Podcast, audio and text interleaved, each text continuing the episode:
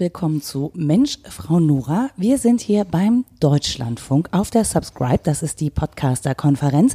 Und ich hatte das große Glück, dass sich jemand selber vorgeschlagen hat für meinen Podcast. Das finde ich großartig. Gudrun sitzt neben mir, die auch auf der gleichen Konferenz ist hier in Köln. Gudrun, stell dich kurz vor. Ja, ich bin Gudrun aus Karlsruhe. Es wurde auch schon angemerkt, dass das sehr putzig ist, dass ich die Einzige war, die dazu gesagt hat, wo sie herkommt. Äh, ich arbeite dort am KIT als Professorin für Mathematik und habe ähm, einige Stationen durch. Also ich stamme ursprünglich aus Weimar, habe in Dresden studiert, ähm, in Paderborn meine Kinder großgezogen, dort auch an der Uni gearbeitet und promoviert, bin dann anschließend ähm, nach Bonn gegangen, habe eine ganze Weile in Hannover gearbeitet, dort habilitiert, dann nach Dortmund an die Uni, dann nach Heidelberg und jetzt in Karlsruhe. Deswegen ist für mich die Frage, wo kommst du her, nicht so kurz zu beantworten. Die habe ich noch gar nicht gestellt. Ja, aber das ist immer so dieses, wenn man nicht über das Wetter reden will, was man ja auf das Subscribe vielleicht nicht macht, sondern irgendwas Intelligenteres fragen will, ist das immer so ein ganz guter Anfang. Wo kommst du her? Das stimmt, aber ähm, genau.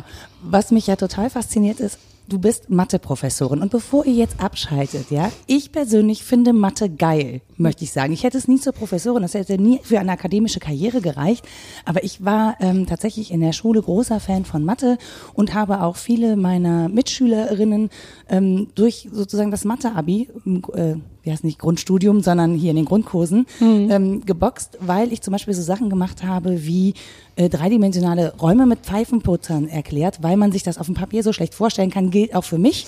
Ja, und dann habe ich Papier zurechtgeschnippelt und Ebenen da so reingelegt, damit man mal wusste, wie das aussieht. Und ähm, ich fand Mathe immer super. Wenn du sagst, du bist Mathematikprofessorin außerhalb deines normalen Uni-Umfeldes, was kommen denn da so für Reaktionen?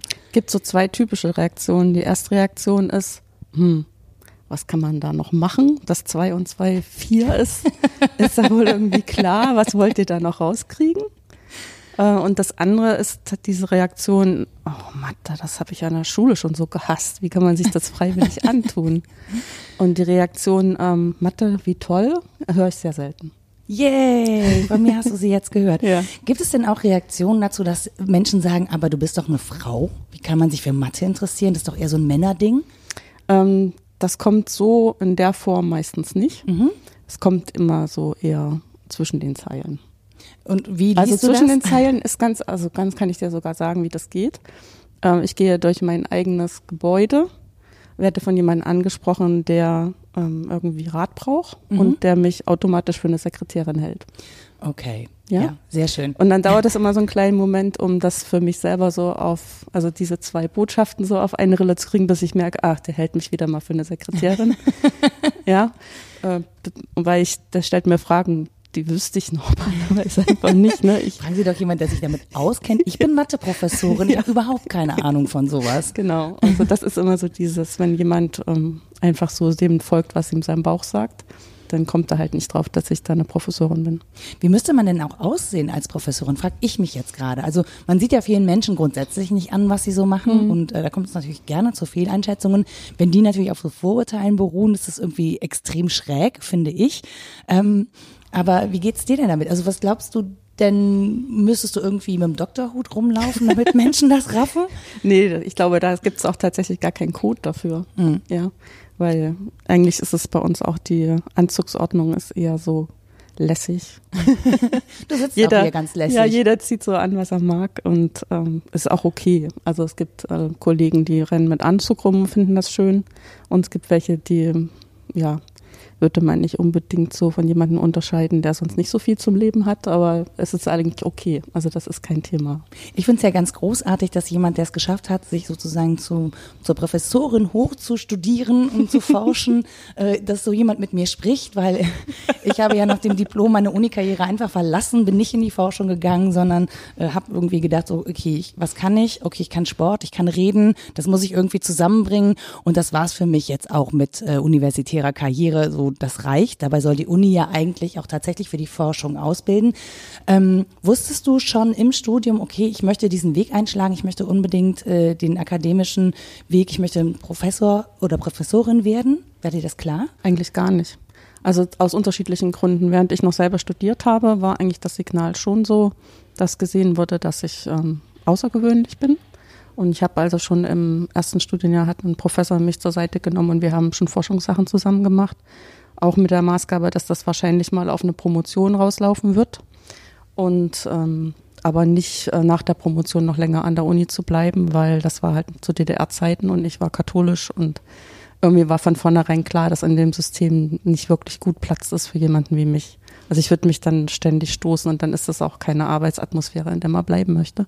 Aber es war eigentlich bis zur Promotion damals angedacht. Daraus ist dann nichts geworden. Also als dann die Promotionsstellen ausgeschrieben waren, war auf einmal nicht mehr die Rede von mir und ich habe das damals gar nicht so verstanden, mhm. aber fand das auch irgendwie okay, weil das war einfach weniger Stress. Dann, es, ist so, es ist so toll, dass intelligente Menschen häufig auch einfach unglaublich faul sind, was das angeht. Naja, ich sollte dazu vielleicht sagen, dass ich ähm, am Ende des dritten Studienjahres mein erstes Kind bekommen habe, also dann okay. weiter mit einem Kind studiert habe und dann das zweite Kind ähm, mir genehmigen konnte, sozusagen in der Zeit, wo ich meine Diplomarbeit geschrieben habe, weil ich wusste, anschließend ist dann erstmal, dann gehe ich in die Industrie und dann habe ich ein ganz normales Leben, ne? Mhm. also so eine 40-Stunden-Woche. Und äh, das hätte ich vielleicht so nicht gemacht unbedingt, wenn ich gewusst hätte, ich will anschließend noch zum Promovieren bleiben, hätte ich das vielleicht noch ein bisschen rausgeschoben. Okay, aber in die Industrie heißt schon, du wurdest erst als Mathematikerin in die Industrie gegangen und nicht irgendwie am Fließband gelandet. Ja, richtig. Aber ich habe schon während meiner Diplomarbeit ein Projekt gemacht ähm, für Zentrum Mikroelektronik Dresden damals. Die wollten eine, eine Forschungsarbeit umgesetzt haben als ein Modul für ihre Software, wo sie äh, Ionen implantiert haben in Silizium. Und ähm, die waren damals so begeistert von dem, was ich ihnen liefern konnte, obwohl ich ja noch nicht mal eine fertige Mathematikerin war, dass die mich sofort genommen haben. Wofür braucht man das? Ionen implantieren in Silizium? das ist äh, sozusagen der erste Schritt, wenn man ähm, Halbleiter fertigen will. Oh, okay. Ich ja. habe mich tatsächlich mal mit diesen Halbleitern beschäftigt. Ähm, vor dem Abi. Mhm. So, ich glaube, ich musste diese Supraleiter mal beschreiben und da kam ich auch über Halbleiter. Ich erkläre euch jetzt nicht, was das ist. Das ist über 20 Jahre her und das ist mega kompliziert. Ähm, genau, ich habe es damals schon nicht erklären können. Mhm. Von daher lassen wir das. Aber es ist schon eine sehr fortschrittliche Forschung, gerade Halbleiter. Das war damals, ähm, ja, Cutting Edge sozusagen. Ja. Im Ernst, ja. Also es war auch so, dass sie damals zusammengearbeitet haben mit der Akademie der Wissenschaften und hatten eine ganze Arbeitsgruppe, die für sie mit ähm, die Modelle entwickelt hat, also komplizierte Gleichungssysteme entwickelt hat und die überlegt hat, wie man das auf dem Computer lösen kann. Und waren dann sehr froh, als sie in ihrer eigenen Gruppe in Dresden auch eine Mathematikerin hatten, die dann mit denen reden konnte. Okay, so. ja, übersetzen. Das ja. ist immer zwischen Technikern, das stimmt. Ja. Ähm, jetzt ganz mal von vorne. Also du hast gesagt, du bist in der DDR groß geworden, mhm. du warst mhm. katholisch. Das ist eine Sonderstellung in der DDR auch gewesen. Ne? Also ja, zumal ich weder aus der Rhön noch aus dem Eichsfeld war, wo das noch normaler war, aber anderswo nicht. Okay, äh, du warst in Weimar, ne? Genau. Ja. Und ähm, wann ist denn aufgefallen, dass du ja, dass du Mathe sozusagen qua Geburt implantiert hattest, dass das für dich irgendwie ein Ding ist und ähm, wie ist das auch deinen Eltern aufgefallen? Also ich kann mich erinnern, dass ähm, ich tatsächlich total gemobbt worden bin, weil ich mich als Mädchen für Naturwissenschaften interessiert habe und es auch geil fand. Also mhm. für mich war auch zum Beispiel Latein ist ähm, also sprachliche Mathematik. Ich hatte das irgendwie zusammengebunden und fand das super faszinierend, hatte einen riesen Spaß daran, bis mir aufgefallen ist, dass es ungewöhnlich ist, dass man daran Spaß hat und dass Menschen das doof finden. Ich selber fand es eigentlich ganz geil. So, mein Umfeld hat das jetzt aber nicht irgendwie besonders supported oder so, sondern die dachten, naja gut, die ist halt ein bisschen komisch, ne? Kann man nichts machen. Wie lief das denn bei dir? Ja, meinen Eltern ist das in dem Sinne nicht aufgefallen. Aber ich meine, das war auch mehr so eine Anregung aus dem Elternhaus, was sie halt selber kannten, war Musik. Mhm. Das war bei uns omnipräsent und war auch gewünscht, dass wir äh, das lernen und machen. War auch so eine Sache, die sich dann durchgezogen hat. Ähm, das mit dem Mathe, da ist, glaube ich, meine Mathelehrerin aus der fünften Klasse dran schuld, weil die hat mich dann zu so einem Mathe-Zirkel geschickt. Und ich habe tatsächlich im ersten Moment war ich stinke sauer. Ich dachte, die doofe, also jetzt mal echt, weil man so als Fünftenklässlerin, ja, aber die doofe Tussi, denkt die echt, ich habe es nicht gerafft, ja? So, was denkt Ach, die? Du dachtest, es ist wie Nachhilfe? Ist Nachhilfe. Ich hatte mir nichts anderes drunter vorstellen können, ne? Und ich war, trotzdem war mir ja artig, das heißt, ich habe das dann gemacht und ähm, in dem ersten Moment, wo ich dort war und festgestellt habe, was die da machen, da, da war ich hin. Also das, das war meins. Okay. Also die hat das schon richtig eingeschätzt, aber ich hatte eben selber wäre ich niemals auf die Idee gekommen, dass es noch andere Sachen gibt, als was man im Unterricht so macht. Also dass man sich einfach wirklich mal hinsetzt und Sachen ausknobelt. Mhm. Und dass es tatsächlich auch andere Leute gibt, denen das Spaß macht und dass man dann das zusammen macht. Und wann war dir klar, dass du da eine andere oder eine, eine größere Begabung hast als zum Beispiel deine KlassenkameradInnen? Ja, ich meine, diese die größere Begabung war die ganze Zeit klar, weil ich immer ziemlich gute Noten hatte und mhm. auch den anderen das gut erklären konnte. Aber ich hätte halt nicht gedacht, dass das was jenseits von Schule gibt, also außer jetzt für Sport und Musik. für Mathe hatte ich mir das nicht so vorgestellt, aber dann wächst man da halt so rein, dann gibt es die Mathe-Olympiaden auf den unterschiedlichsten Stufen. Und ähm, ich habe mich dann auch in der neuen Gruppe derer, die das halt gerne machen und viel machen und auch gut machen, nicht so unbedingt im Vorderfeld gesehen, aber ich habe gesehen, dass ich da auch meine Peer Group habe, in die ich gut reinpasse. Das, was ja in dem Alter auch total wichtig ist. Okay, also du hast dich auch mit den Leuten da gut verstanden, genau. weil ihr im Prinzip so auf einer Wellenlänge wart. Genau, alle denselben Knall. den Mathe-Knall. Ja, das war, das hatte ich interessanterweise gar nicht so, weil bei uns die Mathe-Nerds, die waren echt ein bisschen komisch. Das dachten die auch von mir so, ne? Aber ähm, so ausgefuchst und so krass talentiert war ich da auch nicht. Mhm. Ich hatte einfach nur Spaß daran, Aufgaben zu lösen. Es gibt ja dieses Einsteigerrätsel mit den Häusern. Zum Beispiel, das habe ich irgendwann gemacht, da war ich Anfang 20. Äh, ich habe eine Woche dafür gebraucht, immer mal wieder dran gearbeitet, aber es hat mich so herausgefordert und ich hatte wirklich Spaß daran, diese Prozessketten zu durchdenken. Es ist ja im Prinzip einfach Logikketten, die man da bilden muss und wo man den Anfang nicht vergessen darf. Und, ne? und ähm, ich finde, das ist so ein bisschen wie Programmieren. Und deswegen, ja. ich habe einen Riesenspaß an Programmieren, weil es das eigentlich ist Programmieren Latein für mich. Es ist Mathematik und Sprache sozusagen in, in einem. Ähm, kannst du programmieren? Ist das was, womit du dich auch beschäftigst? Ich kann programmieren, aber es ist tatsächlich. Blöde Frage, ne? Nee, nee. Aber es ist was, was ich heute wenig mache. Also ich habe im Studium mich auch ähm, spezialisiert auf numerische Mathematik, wobei wir, das war ja 87. Das ist das mit den Zahlen, ne? Ja, ja. ja, wobei das ist tatsächlich mehr mit den Algorithmen. Ja. Also wo man sich überlegt, wie kann man zum Beispiel ein großes Gleichungssystem auf dem Computer lösen oder äh, wenn man eine Differentialgleichung darstellt hat, wo Ableitungen drin vorkommen oder eine Gleichung mit Integralen, äh, dann kann die ja ein Computer in der Form nicht wirklich lösen, sondern muss dann irgendwelche Annäherungsvarianten finden und dann noch möglichst Rechenschaft darüber ablegen, wie genau das ist. Also ja. was macht man für einen Fehler und wie kann man den möglichst klein halten und solche Sachen. Sowas haben wir damals gemacht. Und sowas habe ich eigentlich auch noch immer gemacht, als ich dann als Ingenieurin tätig war. Und meine Arbeitsgruppe macht das auch nach wie vor, aber ich habe mich so ein bisschen in die Richtung entwickelt, auch über meine Promotion, dass ich mehr über die Modelle nachdenke und darüber nachzuweisen, dass dann solche Gleichungssysteme auch wirklich eine Lösung haben, wenn ich die hingeschrieben habe. Mhm. Und zum Beispiel auch, ob die Lösung eindeutig ist und glatt, mhm. weil das dann auch was darüber aussagt, ob das tatsächlich das modelliert, was ich beobachte. Was ja interessant ist, ne? weil viele Leute glauben, Mathe ist so extrem eindeutig und Mathe ja, hat immer eine eindeutige Antwort auf alles. Wenn man höher einsteigt, dann ist es genau nicht so. Ne? Ja. Also gerade das Beweisen ist ja unglaublich schwierig in der Mathematik. Ja. Und ähm, es gibt ja Menschen, die lösen Probleme, die sind hunderte von oder sogar tausende von Jahren alt, die haben die alten Griechen schon nicht lösen können. Ja? Genau. Und die können wir heute immer noch nicht lösen. Beißen uns die Zähne dran aus.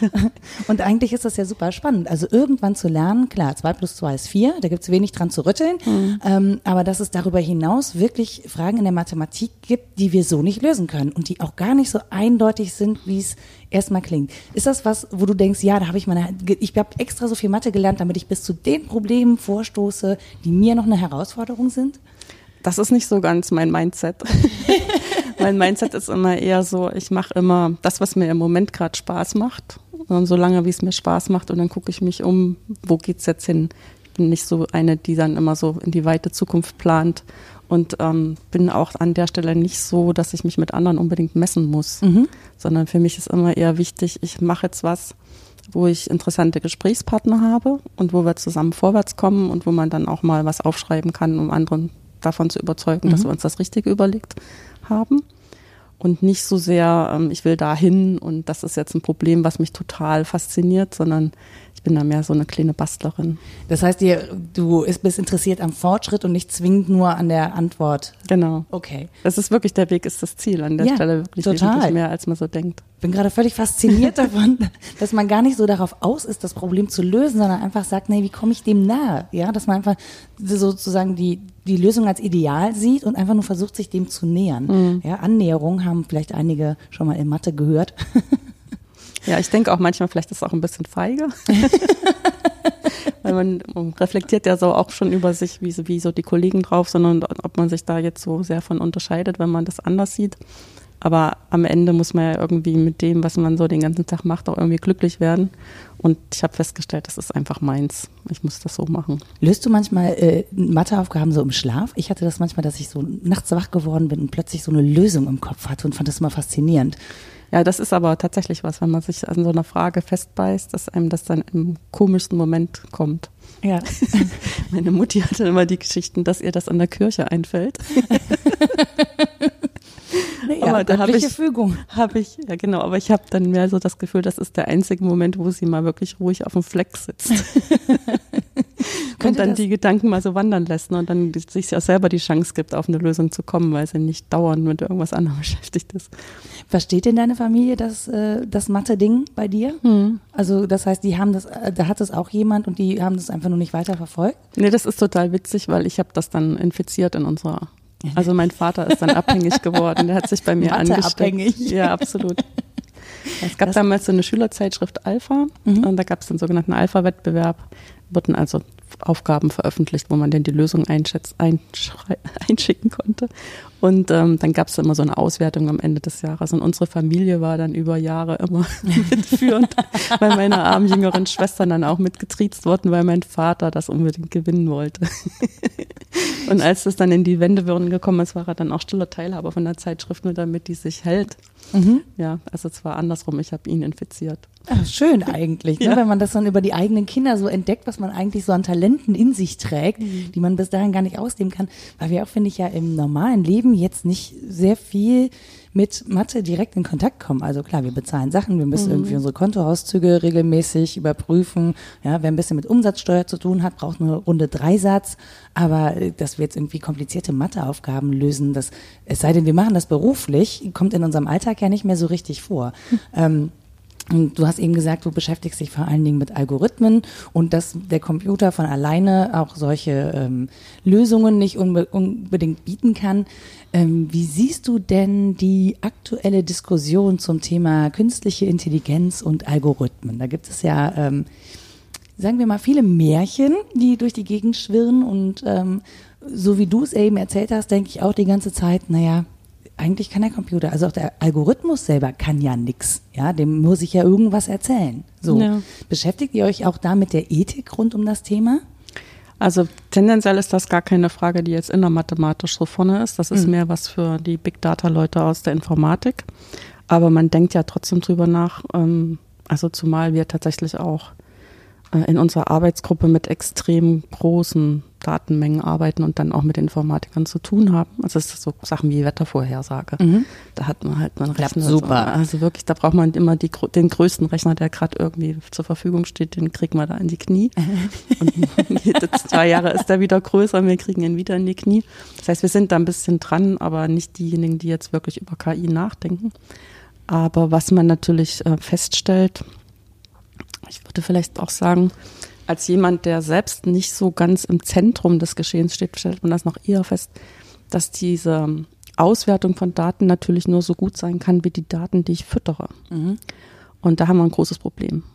Weil die Daten nicht gut sind, die wir füttern? Ja, weil die nicht repräsentativ sind. Mhm. Und wenn ich dann äh, versuche, ein, ein, wahres Resultat aus nicht repräsentativen Daten zu ziehen, dann ist das, was da an Vorurteil reingegangen ist in die Daten, wird dann nur verstärkt. Und weil es ja auch häufig, also gerade was so Wetter angeht und so, da sind ja auch, da wird ja auch viel mit Wahrscheinlichkeiten gehandhabt, ja. die ja auch wirklich äh, echt anfällig sind, genau äh, das eine Prozent mal zu sein, das eben unwahrscheinlich ist. Aber mhm. das heißt halt nicht, dass es nicht Existenz ist. Ja, wobei das sind jetzt unterschiedliche Sachen. Das eine ist, dass ich halt mit ähm, Sachen umgehen muss bei der Wettervorhersage, was ich nicht weiß. Mhm.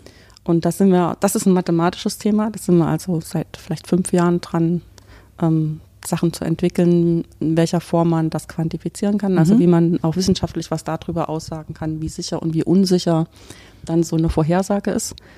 Ähm, so hemdsärmlich behilft man sich im Moment damit, dass man einfach 20 Wettervorhersagen macht für leicht geänderte Ausgangsdaten. Mhm Und dann guckt man einfach mal, wenn die Ergebnisse sich nicht so stark voneinander unterscheiden, ist es okay, dann wird das schon ungefähr so kommen.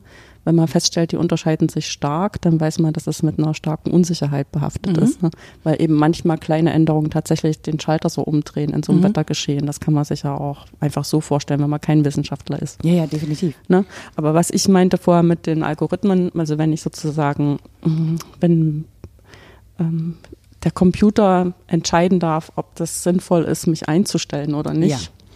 Und dazu halt Daten benutzt von äh, Bewerbern und welche davon wurden eingestellt und waren erfolgreich, dann äh, kann der Computer halt nur so gut sein, wie diese Datenbank ist. Die Datenbank und vor allen Dingen, was der Computer ja nicht kann, der kann sozusagen die Struktur und das System nicht bewerten, Nicht bewerten, in dem richtig. diese Daten äh, erhoben worden sind. Mhm. Ne, die können natürlich dann von Unternehmen zu Unternehmen variieren oder auch, ähm, das hat ja an der Stelle auch was mit einer mit einer gesellschaftlichen Haltung zu tun. Mhm. Ja, wir haben ähm, eben den Talk von Katharina Thoms gehört, die den wunderbaren Podcast Mensch Mutter macht, den ich an der Stelle gerne empfehlen möchte. Ich auch. Und der geht ja auch so ein bisschen um das Thema Gleichberechtigung und äh, wie viele Frauen auch in Beschäftigung und auch in Vollzeitbeschäftigung waren während der DDR. Ob das wirklich Gleichberechtigung ist, das lassen wir einfach mal an der Seite, das Thema kurz. Ne? Aber wenn man jetzt sozusagen aus dem System Informationen nehmen würde und aus dem, was wir heute haben, würden wir einfach völlig unterschiedliche Voraussetzungen bekommen, glaube ich, ohne dass das System an sich eine Bewertung erfährt. Also wir können das gar nicht zugrunde legen. Gibt es eine Möglichkeit, das einfließen zu lassen, also Strukturen einfließen zu lassen und dem Computer zu sagen, naja, das ist die, ähm, also das kommt da raus, aber das kommt da raus, weil das und das sind gerade die gesellschaftlichen Voraussetzungen, dazu gibt's die und die Daten, kann man, kann man sowas in, in Daten fassen, so was wie Gender Pay Gap oder so, kann man das dazu füttern? Ja, man kann das schon, man muss halt die Fragen an das System ganz anders stellen. Und dann ist immer die Frage, wer darf die Fragen stellen? Ne? Wenn das die Leute sind, äh, die sich die, also aus der Sicht zum Beispiel von mir als Frau in der Mathematik, die ich als privilegiert ansehen würde, weil die sich nie selbst in Frage stellen müssen, dann kommen die halt auf andere Fragen, als wenn man noch andere Leute mit einbezieht, die schon mal gemerkt haben, dass sie irgendwo anecken. Also eigentlich bräuchte die Mathematik sozusagen einen kleinen Andock in die in die Realität oder auch in vielleicht in die Systemphilosophie oder ähm, was auch immer. Also irgendwie sich eine Auseinandersetzung mit dem Ursprung der Daten. Mit dem Ursprung der Daten, genau, das ist ganz wichtig. Okay, und dem, und dem Kontext, ne? Da sind wir schon wieder bei Kontext. Habe ich mit Rita auch sehr gerne und lange drüber gesprochen, über das Thema Kontext. Und es taucht halt immer wieder auf, dass Ja. wir ähm, tatsächlich, es klingt jetzt, das, wenn man das ganzheitlich nennt, klingt das esoterisch, aber es ist ja wirklich so, dass wir Daten eben nicht aus einem System isolieren können in der Regel, sondern immer gucken müssen, was ist der Ursprung der Daten, wo kommen die her und welche Fragen habe ich an dieses System. Und eigentlich müsste man da mehr interdisziplinär arbeiten vielleicht. Ohne dass ich jetzt Mathekenntnisse Ja. habe, könnte ich aber ja Fragen haben. Ja. Kontext ist in der Mathematik auch total wichtig. Also ich merke das halt auch, wenn ich selber modelliere, muss ich immer dazu sagen, was habe ich eigentlich für Vorwissen? Mhm. Was ist meine Frage an das System? Wo habe ich Vereinfachungen getroffen? Warum? Mhm. Was denke ich, ähm, wie weit meine Vereinfachungen tra ähm, tragen und warum? Und dann kann ich das formulieren und kann damit rechnen und kann dann anschließend nochmal schauen, ob die Ergebnisse auch zu dem passen, was ich mir vorstelle. Und ähm, diesen ganzen Kontext kann man nicht weglassen, weil dann ist das einfach auch irgendwie falsch. Man kann das dann eben aus dem Zusammenhang reißen und völlig absurde Sachen produzieren. Aber das ist ja das, was häufig mit Statistiken und Umfragen Richtig. passiert, ne? dass eben wirklich die nicht, also dass das Ergebnis genannt wird, aber der Kontext nicht und sich dann wirklich Sachen so völlig verselbstständigen und man so denkt so, äh, aber so wurde, also die Frage wurde schon doof gestellt, das Ergebnis ist irgendwie unzuverlässig. Ja, was und dann muss noch aus? unbedingt eine Überschrift gemacht werden, die es dann reißerisch macht. Ja, ist Also irgendwas verstärken, was jetzt vielleicht so deutlich gar nicht war, aber was dann Leute dazu bringt, das zu lesen. Wo wir bei Systemen waren, ne? wir hatten das am Anfang kurz, dass du gesagt hast, naja, in dem System hätte ich keine, ähm, keine Habilitation machen können. Ähm, wann oder wie ist dir aufgefallen, du hast gesagt, das hast du am Anfang nicht so richtig verstanden, wann und wie ist dir aufgefallen, ähm, dass das System sozusagen deinen Karriereweg auch in einer gewissen Weise gesteuert hat? Hm, Schon ganz früh. Weil das, das geht im Prinzip los, wenn man in die Schule kommt, dass man dann merkt, ähm, dass es einen gewissen Unterschied gibt zwischen dem, wie zu Hause gesprochen wird und wie man in der Schule spricht. Okay. Ja. Und ich meine, was so ein bisschen putzig ist, ähm, ähm, das System konsistenter zwischen Ost und West ist, ähm, dass die Mathematiker da immer so ein bisschen außen vor sind. Also die sind, die kommen irgendwie in beiden Systemen gut klar und reiben sich nicht zu arg. Ähm, was so ein bisschen putzig ist, ähm, zum Beispiel Volkswirtschaftslehre, mhm.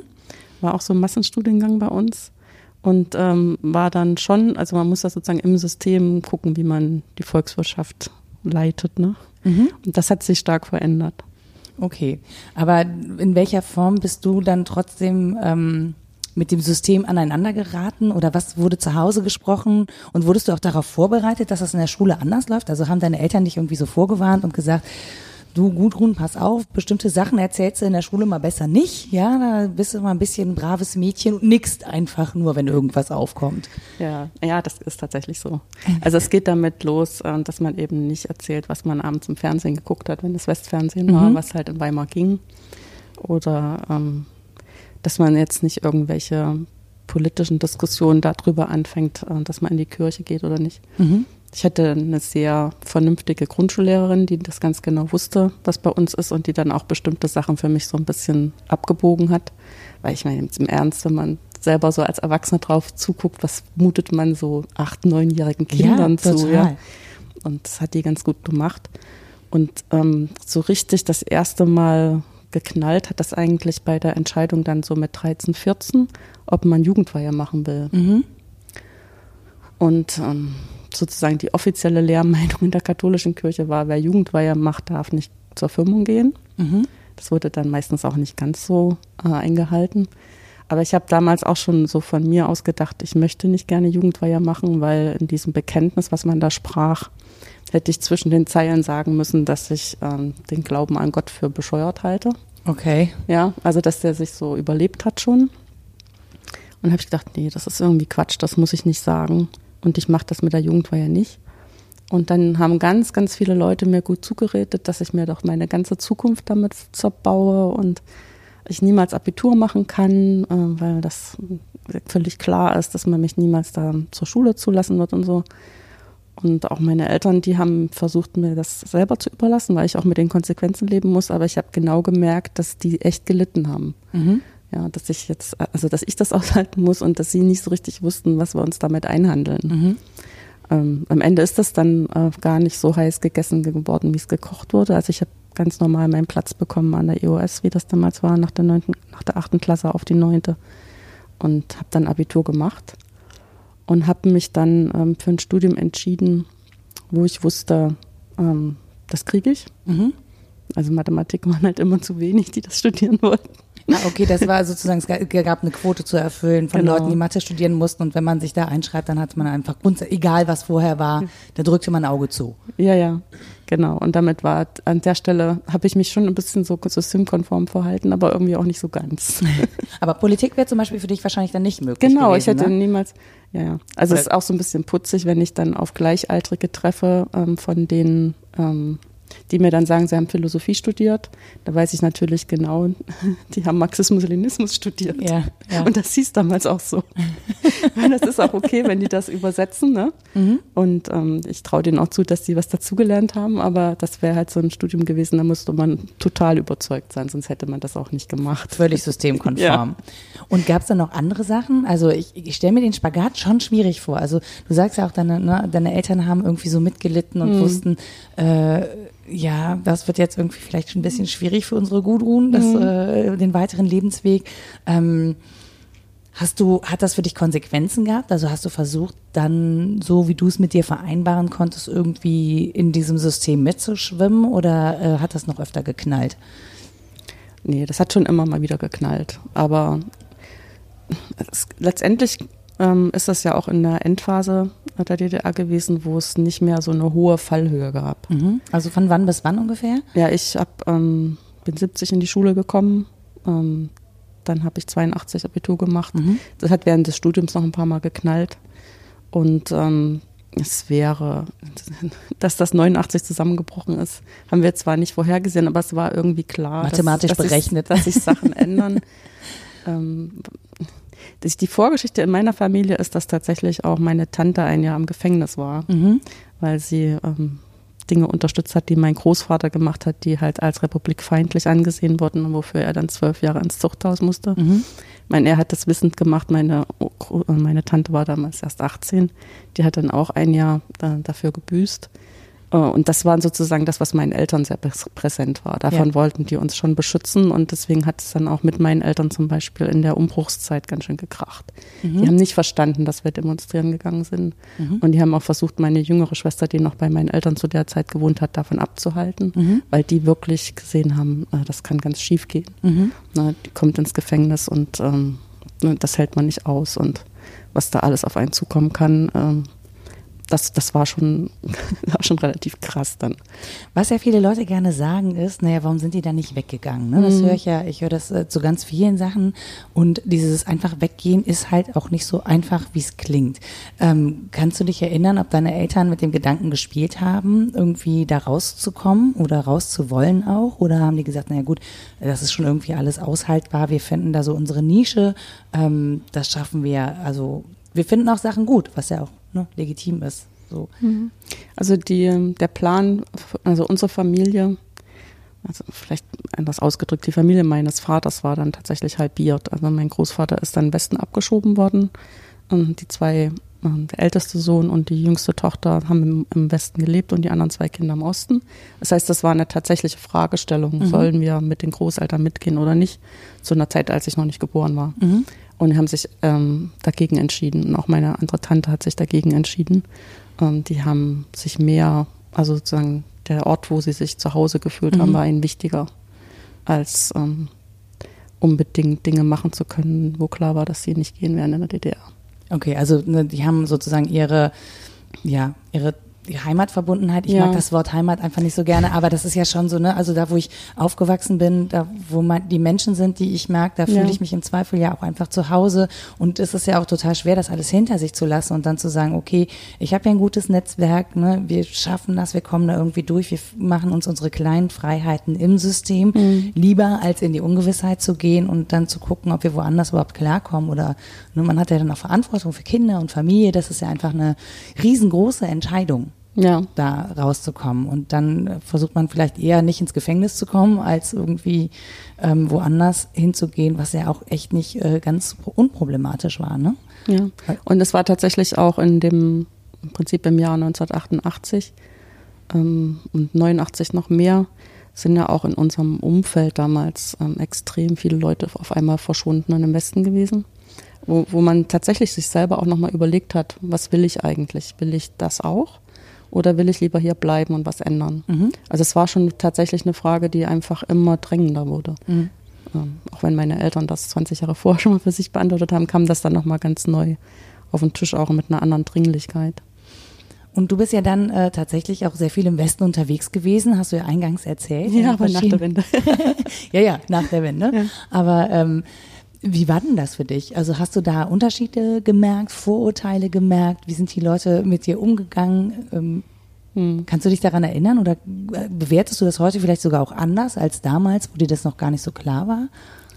Ähm, also wir sind 91 nach Paderborn gezogen als Familie und wir sind vor allem deshalb nach Paderborn gezogen, weil es dort Arbeit gab. Aber ansonsten hat nichts gepasst. Okay, das heißt, was ist da? Also du musst, wenn wenn dir das zu persönlich nee, nee, das ist, ist ähm, stopp, ist ne? nur schwierig jetzt die Stelle zu finden, wo man anfängt, das zu erzählen, wenn wenn das so. Wir haben ja Zeit. Ja, ja. Na, was ist deine früheste Erinnerung an Paderborn? das ist ein Insider, der sich auf den Mensch-Mutter-Talk bezieht. Den verlinke ich euch einfach. Ja. Also äh, ich muss ganz ehrlich sagen, dass wir tatsächlich ganz am Anfang ähm, ganz viel auch am Telefon waren und uns ähm, echt geheult haben, mhm. weil es unglaublich schwierig war, einen Anschluss zu finden, weil einfach ähm, man kann nicht einfach mit Leuten ähm, auch Privatumgang haben, wenn man sich vorher erstmal alles erzählen muss. Mhm. Weil die haben einfach eine ganz andere Kindheit gehabt die haben ganz andere Pläne für ihr Leben. Mhm. Die finden Sachen normal, die für mich grotesk waren mhm. und fanden auch Sachen grotesk, die ich für normal hielt. Okay. Und das lässt sich tatsächlich gar nicht so einfach ausräumen. Also so rein objektiv habe mhm. ich das verstanden. Aber was dazu kam, war natürlich, ähm, dass äh, was wir mitgebracht haben und für normal hielten, auch völlig irrelevant war. Mhm. Es war ja völlig klar, wir kommen dahin, da müssen wir nach den Regeln spielen und wir können einfach mal unsere Festplatte löschen, ja.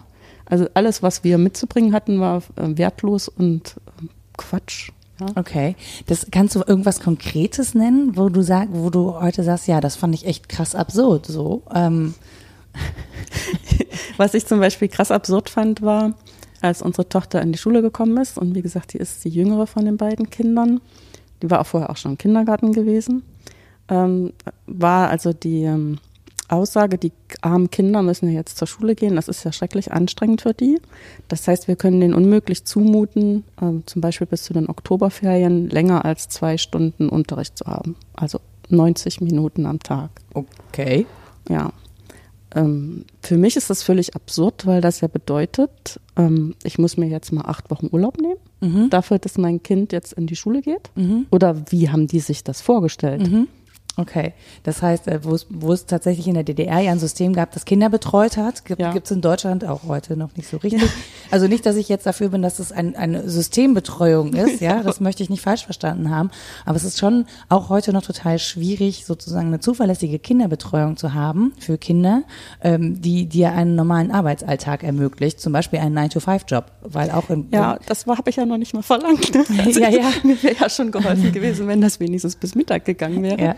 Davor war man, da waren wir schon dran gewöhnt. Aber dass man tatsächlich ähm, das ganz normal findet, die kommen, die waren vorher im Kindergarten, die gehen jetzt nur in die Schule und für die meisten Kinder, äh, das war in so einem dörflichen Vorort von Paderborn, ist es tatsächlich einfach nur eine andere Einrichtung gleich daneben. Die gehen mit denselben Kindern, die haben jetzt nicht irgendwelchen mhm. großen Stress, sich umzugewöhnen sitzen vielleicht ein bisschen länger mal am Fleck oder so und spielen nicht ganz so viel, aber so groß ist die Umstellung tatsächlich mhm. nicht. Aber dass das als so krass angesehen wird, dass man denen dann nicht zumuten kann, ein bisschen länger als 90 Minuten zu bleiben, das konnte ich echt nicht fassen. Und ich habe mich auch sehr gewundert, dass das außer mir niemanden so aus der Fassung gebracht hat. Ja, weil das da ja normal war und auch heute, also es bringt ja heute eher Leute aus der Fassung, ne? Mhm. weil immer mehr Frauen tatsächlich auch verlangen, Vollzeit beschäftigt zu sein, trotz Kleinkindern auch und äh, sozusagen die ähm, Kinderbetreuung vor große Herausforderungen stellt oder auch die Politik vor große Herausforderungen stellt, weil sie muss jetzt das Problem lösen, dass Frauen sagen, nö, also mache ich nicht die ganze Zeit, sondern ich möchte bitte auch Geld verdienen. Es ist auch notwendig, weil wir einfach Sachen haben wie steigende Mieten, steigende Lebenshaltungskosten. Es ist einfach nötig, dass wir beide arbeiten. Jetzt sorgt bitte dafür, dass ich mein Kind betreut mhm. kriege. So ähm, und das ist, das kommt jetzt so mit 30 Jahren Verzögerung zu euch im Prinzip. Wobei, wie gesagt, dass es diese Kinderbetreuung gab, hatte natürlich einen Hintergedanken, ähm, der ja auch nicht so ganz cool ist, ehrlich gesagt, nämlich Kinder systemkonform zu erziehen. Das will jetzt hier auch keiner. Mhm. Nur man muss das nicht immer so unbedingt nur an der DDR festmachen. Wenn man zum Beispiel nach Frankreich geht, ist das Definitiv. auch ganz normal. Ja, ja, genau, das ist auch normal. Ich mhm. glaube, auch in den skandinavischen Ländern ist es normaler, dass Kinder da gut betreut werden mhm. und dass auch Frauen ermöglicht wird zu arbeiten. Das ist ja in Deutschland schon ein bisschen, sind wir so ein bisschen in den 50ern hängen geblieben, habe ich ja. das Gefühl. Oder man kann sich die leisten, die Kinderbetreuung. Ne? Also ähm, nur wenn ich das von mir erzähle, meine Mutter war auch selbstständig, die hat auch ganz normal gearbeitet und die hatte halt eine Zugehfrau beziehungsweise ein Kindermädchen. Mädchen. Das musste die aber natürlich selber finanzieren. Was heißt, sie musste einfach noch mal mehr arbeiten, damit sie diese Kinderbetreuung finanzieren kann, was ja auch irgendwie ein bisschen gaga ist. So an der Stelle. Ähm, und wo fanden Leute dich absurd oder dass du dich dann aufgeregt hast sozusagen? War so der Umkehrschluss, dass die gesagt haben, warum regt die sich auf, ist doch voll normal. Ja. Wobei ich meine, wir Deutschen sind ja auch einfach immer eher höflich. Also man kriegt das ja dann nicht so direkt gesagt, sondern äh, man stellt dann immer nur so die Fassungslosigkeit auf der anderen Seite fest, dass sie das gerade zum ersten Mal gehört haben und jetzt echt keine Antwort wissen. Und ähm, fanden auch Leute komisch, dass du als Mutter auch dann Vollzeit arbeiten wolltest oder überhaupt arbeiten ja, das wolltest? Ist, ja. und ich meine, das war ja noch schlimmer. Ich wollte auch noch promovieren. Das ist, das ist wirklich ein ganz absurder Gedanke als Frau. Ja. Also bitte, was macht man denn? An der Universität sind doch nur Männer. Was willst du denn da? Ja. Ja, also ich finde das insofern interessant, äh, weil wir ja heute glauben, ein bisschen weiter zu sein und gerade ja feststellen, mhm. na, so richtig viel weiter sind wir nicht. Wie sieht das denn, wie siehst du das denn? Haben wir haben wir so ein bisschen ein paar Schritte gemacht seitdem? Hat sich das irgendwie so verbessert oder komm, stößt du da immer noch? Also ich meine, du hast das Thema jetzt nicht mehr, dass du Kinder betreuen mhm. musst, aber du beobachtest das ja vielleicht auch bei KollegInnen, wie ja. das läuft. Ja, es gibt schon gewisse Fortschritte. Das muss man sich auch immer wieder mal laut vorsagen, damit man nicht verzweifelt.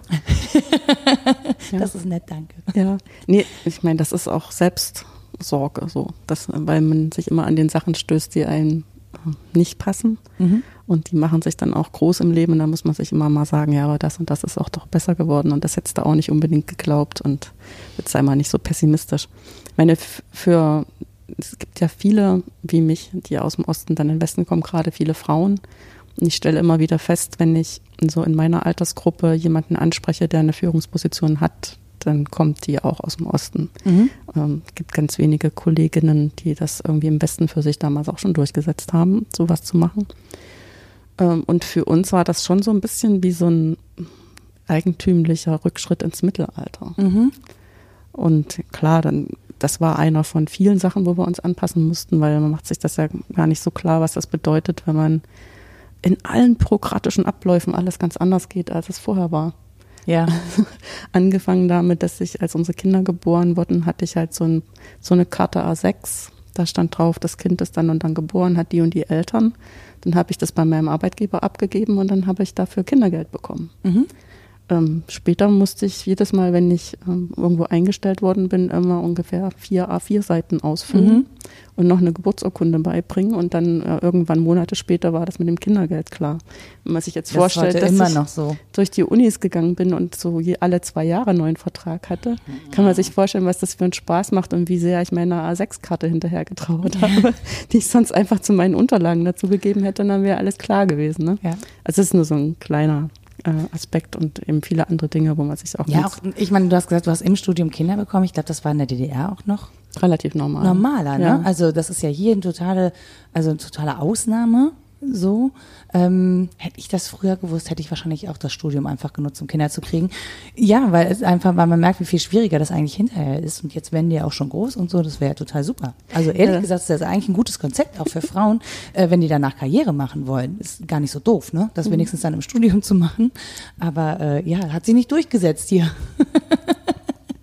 Ja, das ist einfach die gewisse Flexibilität, die man hat, dass man sich entscheiden kann, wann man bestimmte Sachen arbeitet, ne, die einem dann einfach hilft. Mhm. Auch wenn es an einen die Grenzen bringt, das, was man so in einen Tag reinstecken kann. Auf jeden Fall. Also es ist jetzt auch nicht gesagt, dass es irgendwie total leicht ist, nee, mit nee, Kind zu halt studieren. Halt nie, aber, aber, es ist, finde ich, wenn man zum Nachhinein betrachtet, ist es noch schwieriger, mit Kind zu arbeiten mhm. und äh, dabei dann auch noch irgendwie ähm, ja, Karriere zu machen, wenn man das denn möchte. Ne? Also es soll ja auch nicht heißen, dass das jetzt jede so machen muss oder jede Familie so machen muss es gibt ja Frauen, die das ganz anders sehen. Das ist ja völlig in Ordnung. Das Jeder nach seiner Fassung. Genau. Wirklich. das Problem ist aber, dass du die Wahl nicht hast. Also ich ja. verweise immer darauf, ne? Also es ist toll, dass das eine möglich ist. Es wäre aber auch super, wenn das andere genauso möglich wäre mit dem gleichen Selbstverständnis ja. und es da keine Vorurteile auch geben würde gegenüber und das dem sind wir echt schlecht, ne? Oder? Ja, da sind wir tatsächlich. Ich, wie gesagt, ich merke das nur in meinem Umfeld. Ich habe selber ja keine Kinder, ja. aber ähm, ich sehe das an meinem Umfeld, wie schwierig das ist, auch für Frauen ihre eigenen Lebensmodelle dann in die Realität umzusetzen, weil einfach, und das klingt bescheuert, der Arbeitsmarkt nicht darauf ausgerichtet ist, Frauen diese Lebenswege zu ermöglichen. Ja, aber das ist der Arbeitsmarkt, aber dann ist das auch so verinnerlicht, ja. dass äh, auch das Umfeld an diese Rolle so glaubt. Also die denken dann, das muss so sein und das finde ich so ein bisschen absurd. Das stimmt. Und das ist halt irgendwie komisch, wie das so auch systemgeprägt ist. Ne? Ja. Ne? Also, und dass man auch immer gleichzeitig erklären muss, was die Kritik an dem einen und an dem anderen System ist, aber dass das natürlich trotzdem äh, auf die eine oder andere Weise eben bestimmte Vorteile gebracht hat, auch wenn die Gründe dafür jetzt nicht sogar, das ist irgendwie, man muss da auch immer im Kontext sprechen, weil sonst äh, wird es halt total schwierig. Also, was ja auch bescheuert ist. Warum kann man nicht einfach sagen, das mache ich mit Rita ganz oft, lass uns doch mal von der Idee ausgehen. Ja. Ja, wir nehmen einfach den Kern, wir nehmen die Idee und versuchen dann ein System, das allen möglichen, also das für alle Freiheiten bietet, so verschiedene Lebensmodelle zu leben und nicht sagt, so muss es sein oder so muss es sein. Ja, ja, was bei uns jetzt zum Beispiel, also vielleicht nochmal von der Idee anzufangen. Ja, bitte. Das ist ja auch immer egal, wie man das jetzt für sich organisiert, so ein Aushandeln in der Beziehung. Also wenn ich nicht gerade alleinerziehend bin, und mir das sowieso alles irgendwie organisieren muss. Aber wenn ich mit einem Partner zusammen Kinder habe, muss ich ja auch aushandeln, wer was wie macht mhm.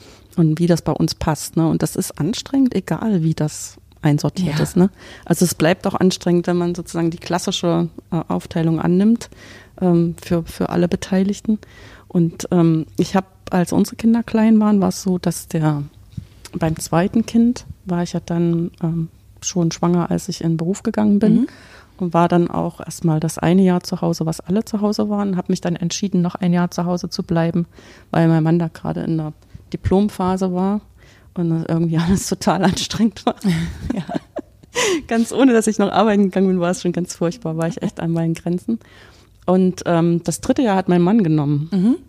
Und dieses Jahr war für uns extrem hilfreich, weil einfach mal alles andersrum war. Mhm. Ich war arbeiten, er war zu Hause und erst in dem selber erfahren hat er auch bestimmte Sachen verstanden, die mich vorher so verrückt gemacht haben. Ne? Mhm. Und da war er nicht mal in der normalen, sagen wir mal, Berufstätigkeit, wo man sagt, er muss jetzt das Geld bringen, sondern da war er in so einer Phase, wo man so für so ein Thema brennt und die mhm. Prüfung machen muss und wo sowieso immer alles Priorität hat. Das, ne? das heißt, was das hat er gemacht kein, zu dem Zeitpunkt? Der hat auch Mathe studiert. Ah, okay. Ja, ja, gut, dann passt das ja.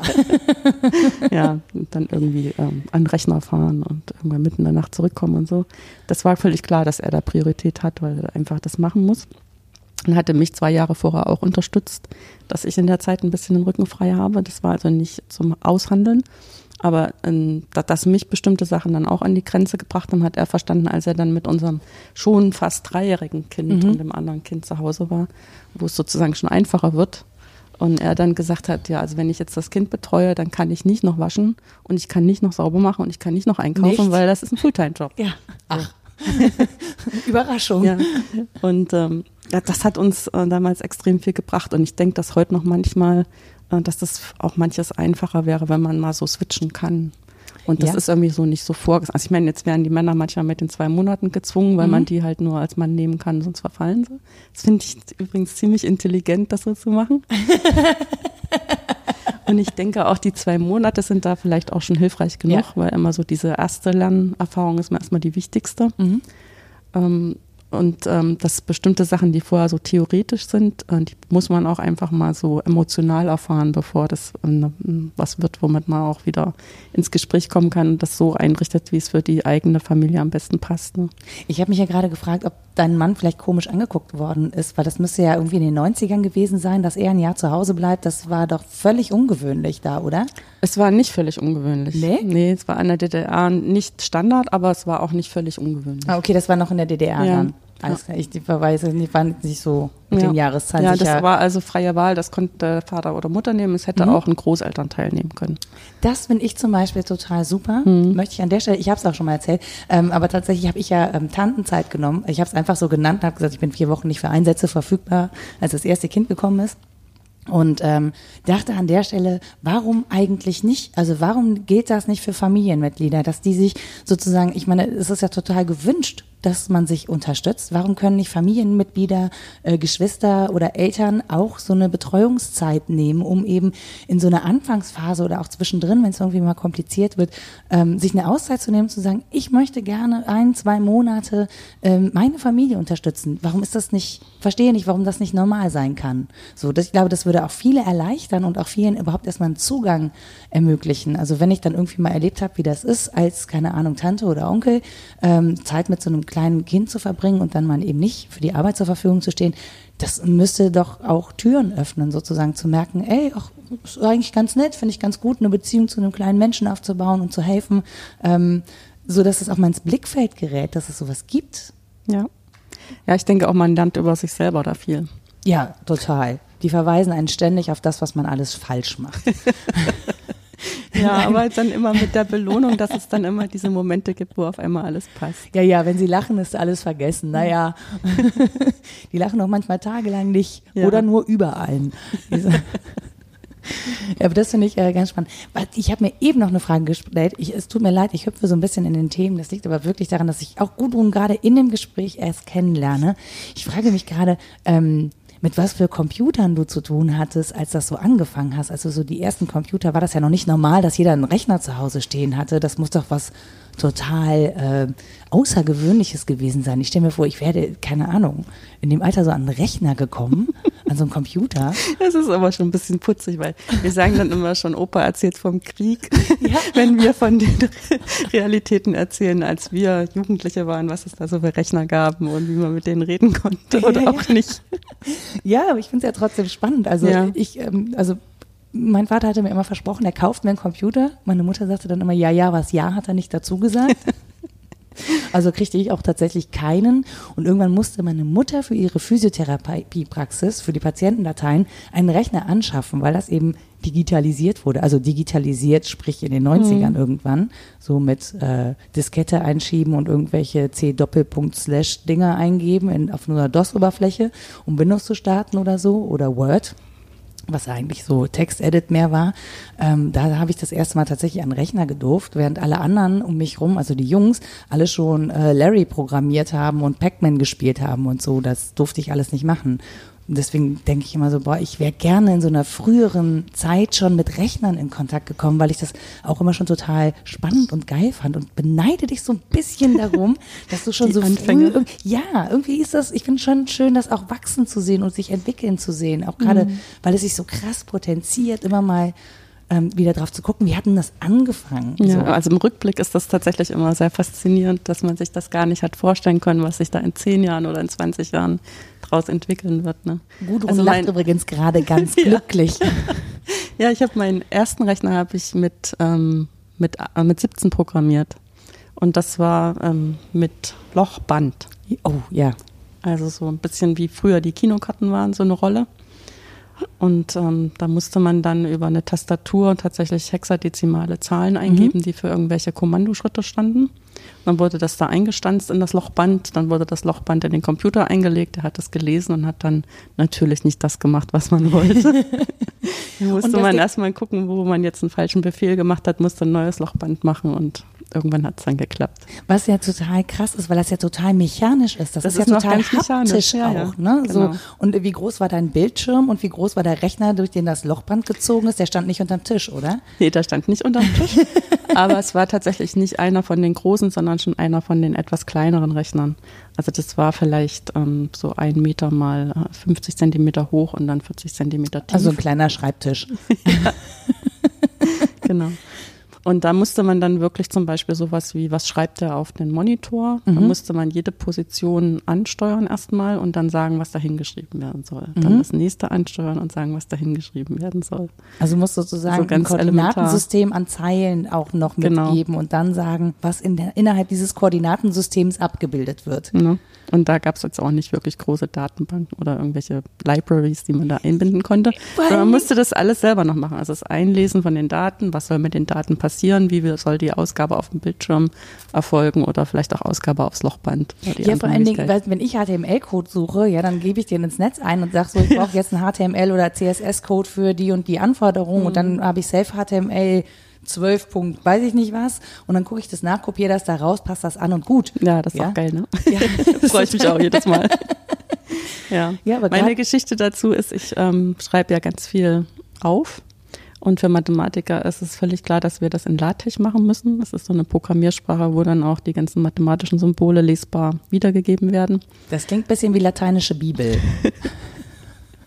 nee, das kommt auch von dem Namen dessen, der das erfunden hat. Und er hat das tatsächlich auch schon zu Zeiten erfunden, als ich, als noch mit solchen elementaren Computern gearbeitet wurden, weil diese, dieses Leiden an dem, wie so eine Schreibmaschinen geschriebene Sache aussieht, für Mathematiker war immer sehr groß.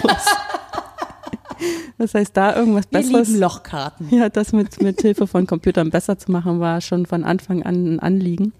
Und ähm, als ich noch angefangen habe, um 92 bin ich an die Uni in Paderborn gekommen.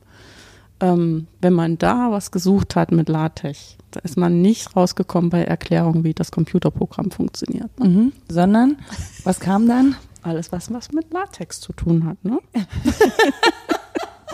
Und daran, dass das heute total toll funktioniert, wie du das eben mit HTML erklärt hast, ja. funktioniert das auf LaTeX, zeigt sich, dass sich da was geändert hat. Es suchen mehr Leute nach LaTeX-Befehlen. Ja, tatsächlich. Aber die werden halt heute auch noch benutzt. Ja, also das ist das, jetzt. Es hat sich in, in weiterentwickelt in der Benutzeroberfläche, aber das ähm, Prinzipielle ist geblieben.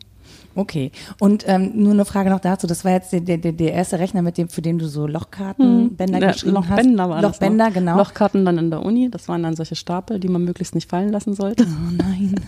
Gott, das hört sich ganz furchtbar Das war an. auch, ehrlich also das war furchtbar. Mit den Bändern war es noch ein bisschen besser, aber mit den Stapeln, das fand ich selber auch sehr furchtbar. Ja, das da war kann man auch schon mal eine schlaflose Nacht verbringen, ob das wohl am nächsten Tag alles so klappt, was man da abgeben muss.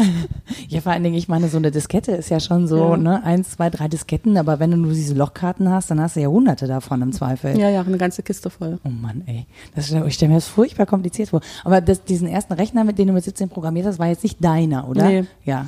Gehörte zu einem In- Ingenieurunternehmen, die haben für Architekten was gemacht. Weißt du, wie teuer die damals so ungefähr waren? Jenseits von Gut und Böse. ja, also auch, auch dieses Aufbauen, ist ja nicht so, dass du einfach ne, Ja. startest wie so ein Mac heute, Finger drauf, zack, alles Mhm. da, alles, alles schon installiert.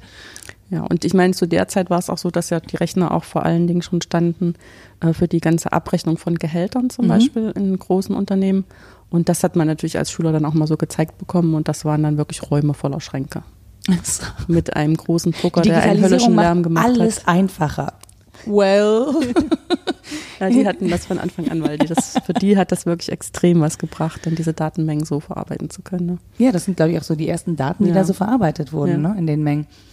Ich finde, das klingt echt, äh, also eigentlich hätte ich da gerne nochmal eine Zeitreise, um mir das anzugucken. Ich finde, das macht es verständlicher, das, was wir heute haben oder das, womit wir heute umgehen, macht es grundsätzlich verständlicher, weil man es eben, also es heißt ja begreifen und es macht es greifbar. Also es macht greifbar, was da auch passiert und ähm, wie, so eine, wie so eine Maschine funktioniert und ähm, dass man tatsächlich da Befehle reingibt. So, das ist ja wirklich ganz greifbar und haptisch wenn das, wenn man das so erlebt. Ich finde, eigentlich sollte jeder in so ein Computermuseum gehen und das einmal anfassen, so als Schülerbildung oder so, um das zu sehen. Paderborn hat ein ganz tolles. Ja, das äh, haben wir an dieser, an dieser Stelle empfohlen. Was wir übrigens auch noch empfehlen möchten, ich habe noch nicht reingehört, aber du hast auch einen Podcast, du bist auch Podcasterin. Ja. Erzähl doch mal ganz kurz, ähm, was über deinen Podcast, kann ich den hören? Ist das Ja. was für mich?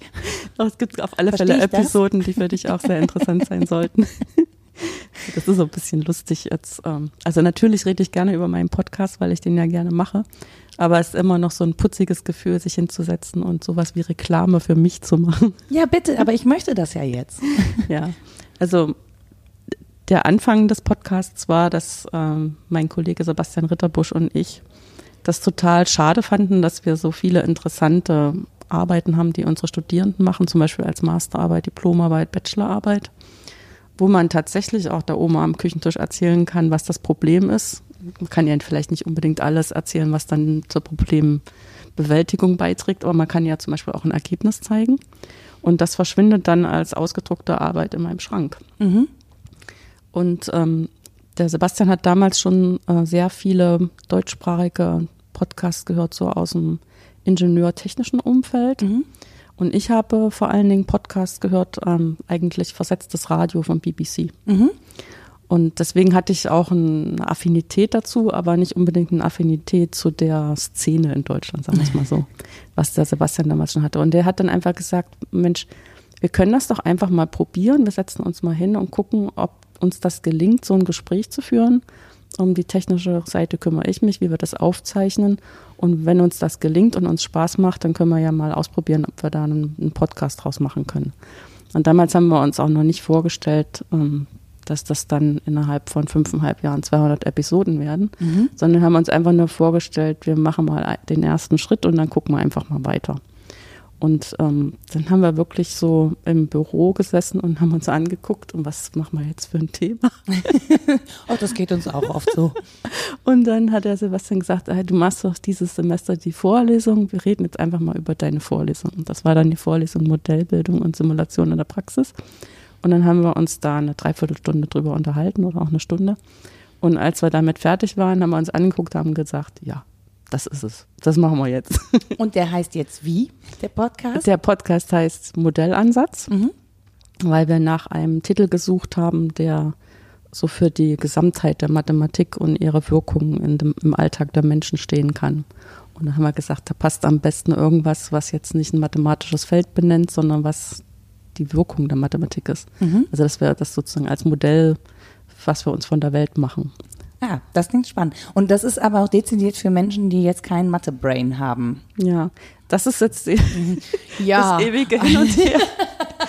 Bei uns ist es ja so, wir beide sind halt Wissenschaftler und quatschen total gerne über das, was wir machen. Ne? Mhm. Und eigentlich ist uns in dem Moment, wo wir darüber reden, gar nicht so wichtig, wer dazuhört. Das klingt jetzt ein bisschen fies, aber das ist nicht unser Antrieb. Ne? Der mhm. Antrieb ist einfach, ähm, eine Situation zu schaffen, in der man in Ruhe mal über ein Thema redet, bis mhm. man fertig ist. Und dass das zum Glück auch andere Leute interessiert, ist dann erst der zweite Schritt. Und ähm, die Menschen, die halt Wissenschaftskommunikation machen, weil das ihr Beruf ist, die stellen immer als erste Frage, für wen soll das sein? Mhm. Und sind dann genauso konsterniert wie vielleicht meine westdeutschen Nachbarn wenn ich sage, das ist mir ziemlich egal. Darüber will ich auch gar nicht nachdenken. Das ist nicht meine Frage und ich ziehe mir das auch nicht an. Mhm. Ne, also es ist schon so, dass wir dann in einer Art und Weise reden, wo es gewisse Wiederholungen gibt oder wo ich Sachen nochmal anders zusammenfasse. Mhm. Weil ich denke, wenn man zuhört, äh, ist einem vielleicht der Halbsatz durchgegangen, wo das Wichtige gesagt wurde. Also in dem Sinne mache ich es anderen Leuten schon leichter, der, dem Gespräch zu folgen, als ich es vielleicht in einem ganz natürlichen Gespräch machen würde. Mhm. Aber äh, ganz häufig ist es auch wirklich so, dass uns das Gespräch einfach an die Stellen führt und ich nicht vorher so einen klaren Plan davon habe, wo ich eigentlich hinkommen will. Was ja auch das Schöne, ehrlich gesagt, am Podcasten mhm. ist. Wir hatten auch keinen Plan. Jetzt reden wir seit einer Stunde miteinander. Ich äh, tatsächlich habe jede Sekunde davon genossen. Deswegen vielen, vielen Dank, ähm, dass du dich selber vorgeschlagen hast. Und ich möchte dafür plädieren, dass das mehr Frauen machen, ja? Schlagt euch bitte vor. Also, oder schlagt mir andere Frauen vor, von denen ihr denkt, äh, sprich doch mal mit denen, die auch nicht unbedingt aus meiner Medienbubble kommen. Ich versuche wirklich auch in diesem Podcast so divers wie möglich Frauen aus allen Bereichen vorzustellen und eine Plattform zu bieten. Das ist mir wirklich ein Anliegen, weil ich finde, dass wir mehr Vorbilder brauchen und auch ähm, mehr Menschen, die für ihre Sache brennen. Und wenn das jetzt Mathe oder Physik ist, finde ich das total super. Das muss mich nicht selber spannend, total interessieren. Bei Mathe ist das jetzt zufällig der Fall. Bei Physik wäre ich ein bisschen schwierig, also wäre für mich ein bisschen schwieriger. Aber ich würde dann einfach versuchen, das zu verstehen. Ähm, und ich hoffe, das kommt auch rüber. Deswegen Danke, Gudrun, dass du da warst und dir die Zeit auf der Subscribe genommen hast, während hier noch viele spannende Vorträge und Workshops laufen. Ich verlinke euch auch da nochmal, dass ihr die nachgucken könnt. Und ich sag mal Tschüss und bis zum nächsten Mal. Vielen Dank. Das war Mensch, Frau Nora. Zu Gast Gudrun Täter, Professorin für Mathematik am Karlsruher Institut für Technologie. Musik Anja Arnold. Wenn ihr noch Fragen oder Anmerkungen zu dieser Folge habt, dann lasst mir doch einfach einen Kommentar da. Ihr erreicht die Website unter mensch-frau-nora.de oder ihr findet mich auf Twitter unter @fraunora. Und wenn euch diese Folge gefallen hat, dann freue ich mich sehr über eine Bewertung bei iTunes oder Spotify oder wo ihr sonst eure Podcasts bezieht.